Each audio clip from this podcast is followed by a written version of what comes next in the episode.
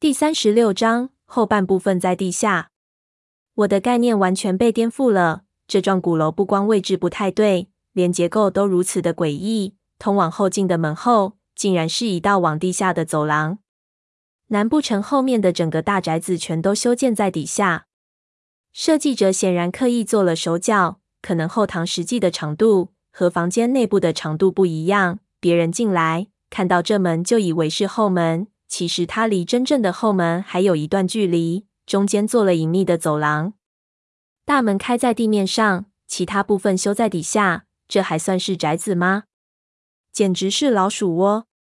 设计者真的太有想象力了。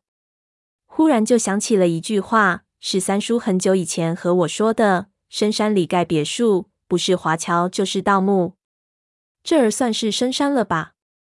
这深山中的古宅。莫非是个盗墓的假楼？好比经常听说有人在古墓上头修一猪圈，然后来掩护盗墓一样。表面上看，实在太切合这种说法了。从走廊下去，可能就是他们正在墓掘的古墓。这些铁俑是从古墓中挖掘出来的陪葬品。但再仔细一想，就知道不可能。盗墓贼的脾气我了解，哪怕是最有实力、性格最古怪的盗墓贼。也不可能为了盗墓而修建一道如此结实的走廊。这一看就是非常有经验的工匠所修建的永久性石阶，而非临时起意。况且，为什么要在窑寨里修汉式楼宇？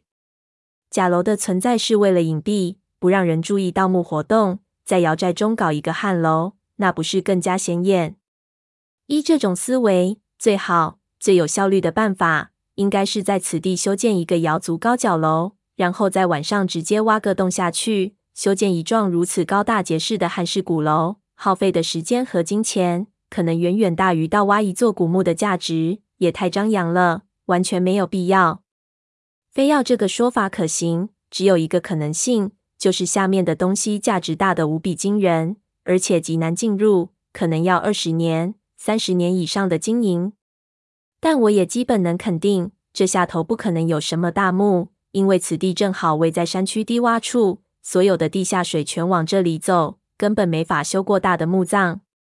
从我学建筑的一些知识来说，还能肯定一件事情：这座建筑似乎是为了某种特殊的用途而特意修建的，所有的特徽都在为这种用途服务。目前不知道这个用途是什么，所以无从判断。但这用途的核心部分应该就在地下。看了看氧气表，所剩无多了。最多还能坚持十五分钟，没有时间再耗着。再看这道走廊，好像并不太深，十几步之后就放缓了。下头是青砖的地面，青色的光没有再出现，也没有任何的危险气息。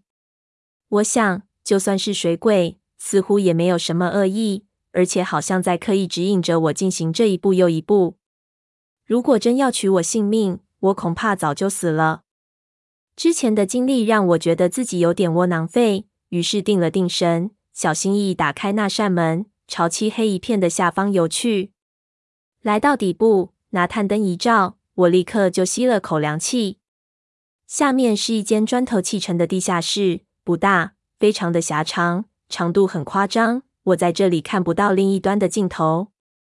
砖室的两边摆着很多的铁架子，上面一具一具的平躺着无数铁人。这有点像龙膏子，两边的铁俑好比刚烧好的瓷器，全部陈列开来，在黄色的炭灯光下，铁俑又好像一具具尸体，大有国外大教堂密藏地下室的感觉。稍微一估计，最起码有六百具。难道这里以前是一个铸铁人的工厂？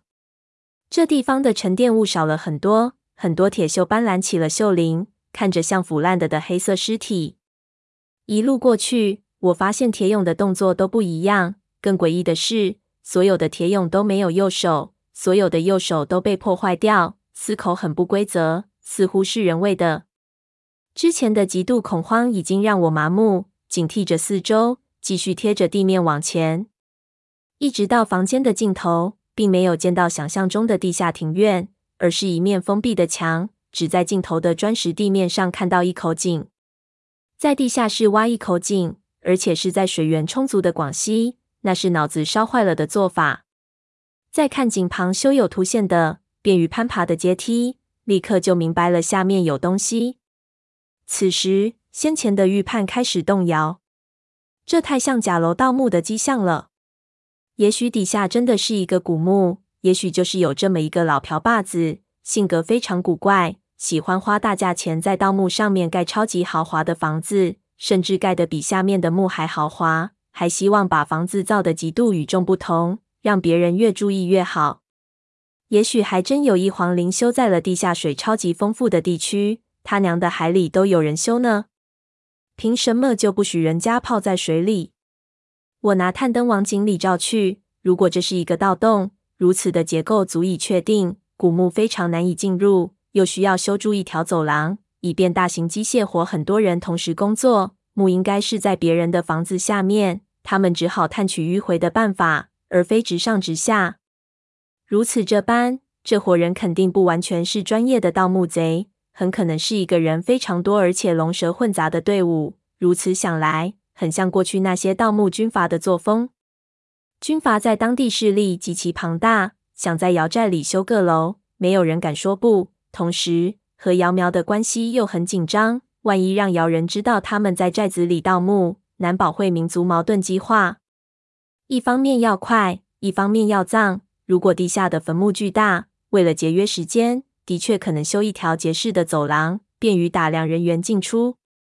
再对照上头的那对联，这张家楼主有军功在身，还真有这个可能。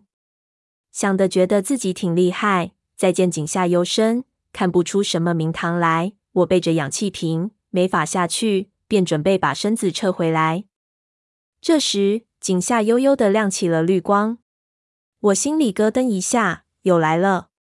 这一次能看到光离井口很近，只有两三米。